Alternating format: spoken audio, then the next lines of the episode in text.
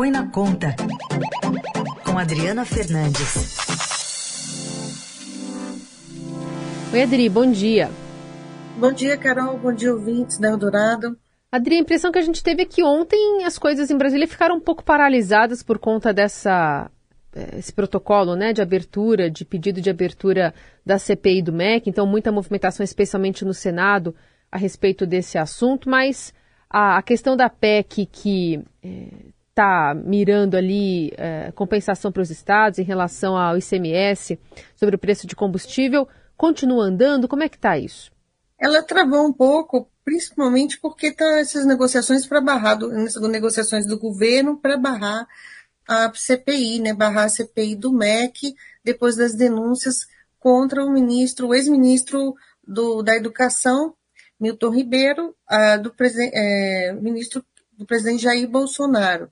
Essa PEC, ela era, o relatório era para ser anunciado ontem, mas foi adiado mais uma vez, é o segundo adiamento, o, é um jogo de empurra, os congressistas, os governistas querem aumentar o custo, a equipe econômica reduzir o custo, ou, ou no mínimo barrar, já são o custo de todo esse pacote, que inclui a PEC e também a desoneração dos tributos federais da gasolina, e do etanol, isso tudo já custa, já está, o que está em discussão, em torno de 52 a 54 bilhões de reais. É muito dinheiro que vai ser gasto até o final do ano.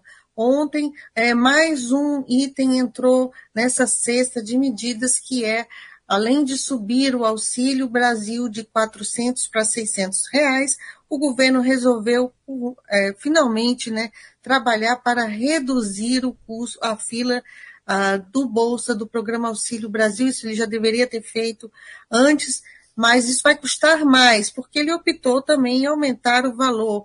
E esses, essas, todas essas discussões podem, todo esse, esse grupo de, uh, de medidas só no auxílio podem custar mais de 26 bilhões de reais nos próximos meses, criando também, Carol, vamos deixar claro, um problema adicional para o próximo governo, porque dificilmente esse piso do auxílio, que vai subir para 600 reais, será o próximo governo eleito conseguirá retirar. É um orçamento muito, é, muito alto, só no modelo atual é, são 90 bilhões de reais por ano, e claro, isso vai tirar recursos de outras áreas, se assim uh, o próximo presidente uh, tomar essa decisão de tornar o valor permanente, o Congresso também. Mas eu vejo com muita, será muito difícil mudar esse valor num cenário eh, de aumento né, da pobreza.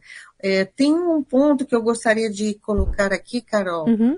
Muito difícil, está sendo muito difícil e digo muito mesmo, é colocar em pé a Bolsa Caminhoneiro, benefício de um mil reais que será concedido também até o final do ano para a compra de óleo diesel. A medida foi negociada pelo Palácio do Planalto com lideranças do Congresso, sem que estivesse definido o modelo do programa, a lista dos beneficiados, como fazer a transferência dos valores e também a fiscalização do uso do dinheiro. Por isso, o auxílio vem sendo chamado, ironicamente, de PIX caminhoneiro. Hum. O, Adri, é, nessas discussões que a gente tem tido, né, a, a, respeito das tentativas aí por Brasília de se ampliar esses benefícios, tinha a questão da fila, né? Então você pensa em é, aumentar esse valor de 400 para 600 no cadastro que se tinha ali em mãos, mas tinha muita gente que precisava é, desse dinheiro e não estava sendo contemplado. Então é, esse aumento ele continuaria dando algum tipo de benefício para quem já estava o recebendo. Como é que andam essas negociações? Então, o, o Auxílio Brasil ele foi criado para zerar a fila. Então, a fila é, praticamente zerou em janeiro desse ano, mas a pobreza aumentou o custo é, de todo o impacto né, da pandemia, da perda de renda, acabou uh, trazendo um, um aumento né, da insegurança, sobretudo a insegurança alimentar. Os especialistas ele apontam que há um problema no desenho do programa, principalmente na decisão do presidente Jair Bolsonaro, de fazer esse piso de 400 reais. Isso faz com que uh, pode haver famílias, porque isso é só o piso, né? Tem outros benefícios. Isso pode fazer com que famílias que não são, que reunidas com todos esses benefícios acabam acabem recebendo uh, e outras que, que em condições até menos desfavoráveis não recebem. Esse é um problema de desenho. Uhum. Tem um problema adicional que muitas famílias acabam estão esse, esse desenho estimulou a divisão dessas famílias. Ou seja, uma família que é, tem que tenha uh, faz registro no cadastramento dizendo que ela é que, que ela que, que ela é um que ela se divide no cadastramento para receber 400, 800 reais, né? Dividindo, mas elas moram na prática no mesmo, no mesmo local, ou são o mesmo grupo familiar. Isso é, tira recursos de outras, de outras pessoas que já poderiam estar recebendo o benefício. E o, esse piso, esse piso uh, de 400 vai subir para 600 reais. Ou seja, esse problema vai continuar. Hoje, uh, muitas, uh, muitas, muitos especialistas eh, dizem que especialistas habituados, experientes, dizem que é preciso mudar esse desenho. E a decisão do governo, por conta de toda a eleição, ele quis usar o, o presidente e os seus aliados quis, quiseram, trabalharam com o mesmo valor do auxílio emergencial da, concedido durante a pandemia, que é 600 reais, ele é, ele, ele, tem, ele, quando ele, recebe, ele teve grande, aumentou muito a popularidade por conta do auxílio, ele quer repetir isso, ele tá, vai buscar a reeleição. Ontem, inclusive, o presidente chegou a falar que mulheres em condições especiais vão receber R$ 1.200, que também era o modelo lá do auxílio emergencial. Tudo isso é muito custo e acaba deixando gente que precisa fora da fila. Aí o governo, de vez de resolver o problema, o que, que ele fez? Ele diz, ah, vamos, vamos, além de fazer todo esse aumento, vamos também acabar com a fila. Criando uma bomba, né? Fiscal para o próximo governo, sem que o desenho esteja, o desenho do programa esteja de fato é, resolvido. Então, é muito mais um olhar para a eleição, para a campanha eleitoral, do que de fato tentar resolver e fazer o uso eficiente desses recursos, porque ah, as contas públicas é, é, melhoraram é, temporariamente, porque está influenciada pela arrecadação mais alta devido à inflação. E inflação não é bom para país nenhum. Uhum. Ela, e, e, esse, esse, esse problema fiscal continua aí na, no, no, no, Brasil, nas contas, nas contas brasileiras, e, e vai estourar.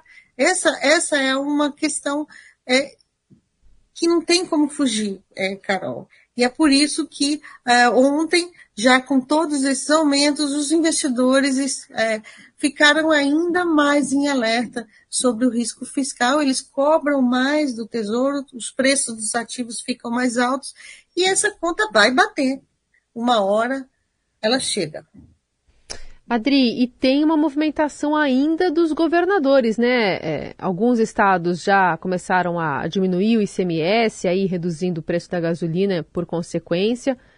É, a gente falou disso até na segunda-feira. Mas é, agora eles estão recorrendo ao Supremo contra esse teto para o ICMS. Como é que está é, essa discussão?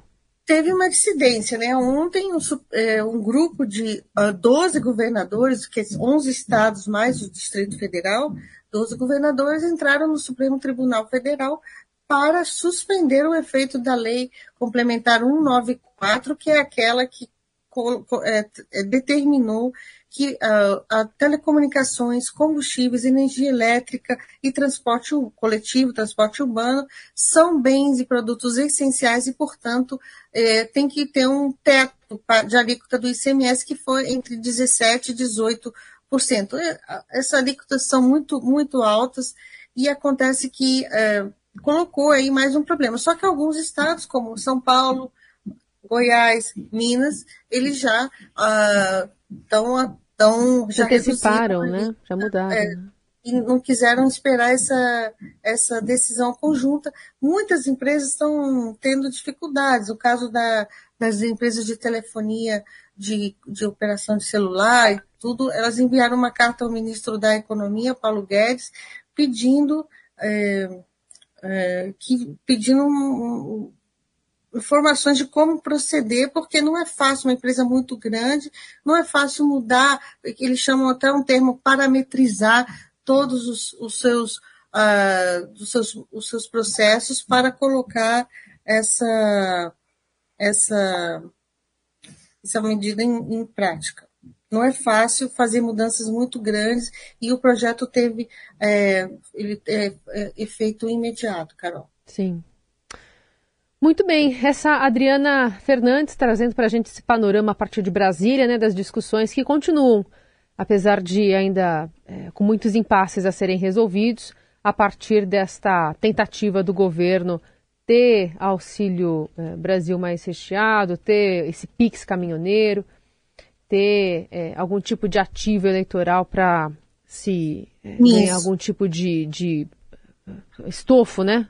Mais apoio Tem um problema se você me permite um, um, minuto a mais, tem um problema adicional que, que, claro. que foi criado de ontem para hoje, que é a, a, possibilidade de queda do presidente da Caixa, é, Pedro Guimarães, que foi acusado uh, de assédio sexual. O Ministério Público está investigando e ele deve cair hoje. É mais um problema aqui em Brasília é, que vocês vão acompanhar aí ao longo do dia na Rádio Eldorado. É que ontem teve uma reunião, né, Adri, mais à noite entre o presidente Bolsonaro e o presidente da Caixa.